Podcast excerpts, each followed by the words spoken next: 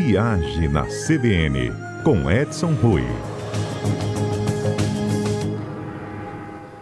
Ei, Edson, bom dia. Bom dia, Fernanda. Bom dia, 20 da Rádio CBN. O que muda para a entrada de, por exemplo, brasileiros na Europa em viagens? Fernanda, a Comissão Europeia aprovou para iniciar, na verdade, em maio de 23, prorrogaram para novembro de 23 e agora prorrogaram novamente para 2024. Opa, Europa, então temos um ano ainda. É, temos um ano. Mas a Europa criou ETIAS, que é o Sistema Europeu de Informação de Viagem e Autorização. Uhum. O que é isso? É um formulário que todo passageiro vai preencher eletronicamente, vai custar 7 euros por pessoa. E o que, que a pessoa vai precisar? Basicamente, o passaporte é, e os dados do passaporte, né? e o cartão de crédito. Porque eles vão pedir o nome, data de nascimento, sexo, endereço, e-mail, o nível de formação da pessoa, nível acadêmico, né, escolaridade, e o número do passaporte, e por onde você chega e por onde você sai. O processo é simples, mas como a Europa é desta maneira, funciona dessa maneira, e eu lembro na implantação do euro que eles fizeram treinamento, curso, tudo eles fizeram, como é que vai funcionar? Uma vez que eles é, implementem a data do ETIAS, as pessoas terão um ano ainda para se adaptar. Então, vamos supor, começou, vai começar em maio de 2024, hipoteticamente. No primeiro ano, as autoridades não irão exigir elas irão orientar a você fazer, mas você não será privado do embarque por não ter o ETIAS. Coisas do europeu. A partir de um ano da implementação, aí sim passa a ser obrigatório ou da sua segunda entrada. Porque se você for, por exemplo, para a Europa duas vezes a partir de 24, aí na segunda você terá obrigatoriamente que preencher. Essa será na sua segunda entrada. Eu não sei se eu estou sendo claro mas é que o europeu ele é muito dá muito tempo para as pessoas se programarem, para se acostumarem com o processo. É, e assim, a gente tem um ano ainda, né, para assimilar um pouco, com possibilidade, inclusive, de, de ser adiado novamente. Ah, com certeza, porque olha, era para 2023, passou primeiro semestre, passou para o segundo, agora já está em 24. É, o que tem que ficar claro para os nossos ouvintes é que não será um visto.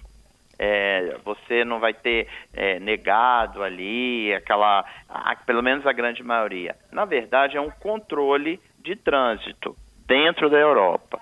Por que isso? Existe um acordo que chama Acordo de Schengen, que são vários países que fazem parte desse acordo.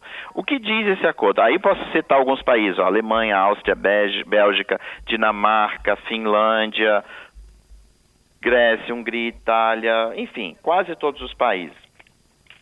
Esse acordo não prevê controle de passaporte quando você chega na Europa. Então, por exemplo, você entrou por Portugal e vai transitar por mais quatro, cinco países. Você não será controlado nas trocas e entradas e saídas em outros países da comunidade europeia.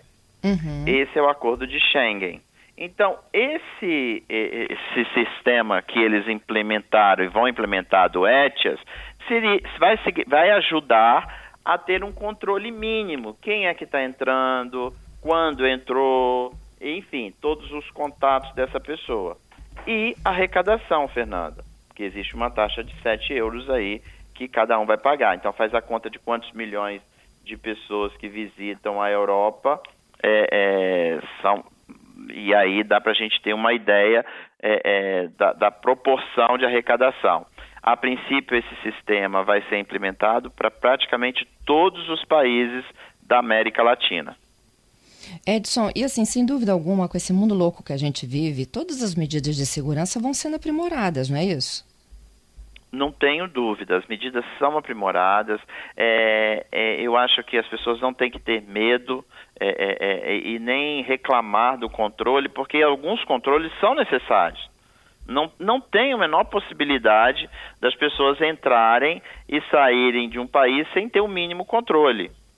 Então, é, é, alguns avanços estão sendo implementados. Por exemplo, a gente agora vai ter o cartão de embarque. Algumas companhias aéreas estão é, é utilizando a, a íris dos nossos olhos para você fazer o check-in com a íris. Olha que maravilha.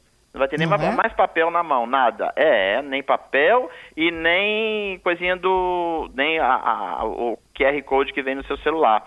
Você vai olhar só no visor, pelo seu olho você já faz check-in, você é você. Alguns países já implementaram isso, a Holanda já tem isso implementado, os Estados Unidos também está começando a implementar.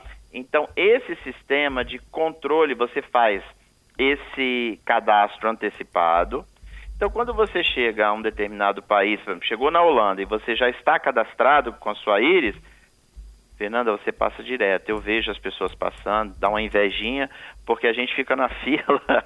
Eles chegam lá, olham, a porta abre, tipo assim, abre de sésamo. Ninguém precisa mostrar passaporte, não precisa mais nada, porque o controle é feito eletrônico e automático.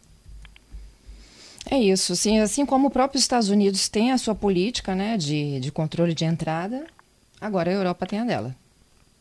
Todo país tem a sua política de controle. Inclusive, hoje, desde ontem, o Brasil voltou a, exigir visto dos Estados Unidos, da Austrália e, e, e, de mais alguns países que tinham.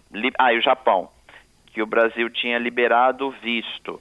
Mas eu acho que é, é bom a gente informar o nosso ouvinte que o Brasil não, liberou, não tinha liberado o visto é, é, na verdade, tinha liberado a exigência de fazer o pré-visto no país de origem. Então, por exemplo, o americano podia vir para o Brasil, quando chegava aqui, ele pagava uma taxa de visto no aeroporto. Agora, não, ele tem que fazer nos consulados lá nos Estados Unidos, que é uma política de reciprocidade. Está uhum. de acordo.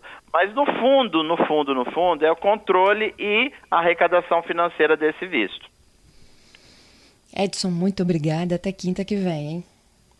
Até quinta.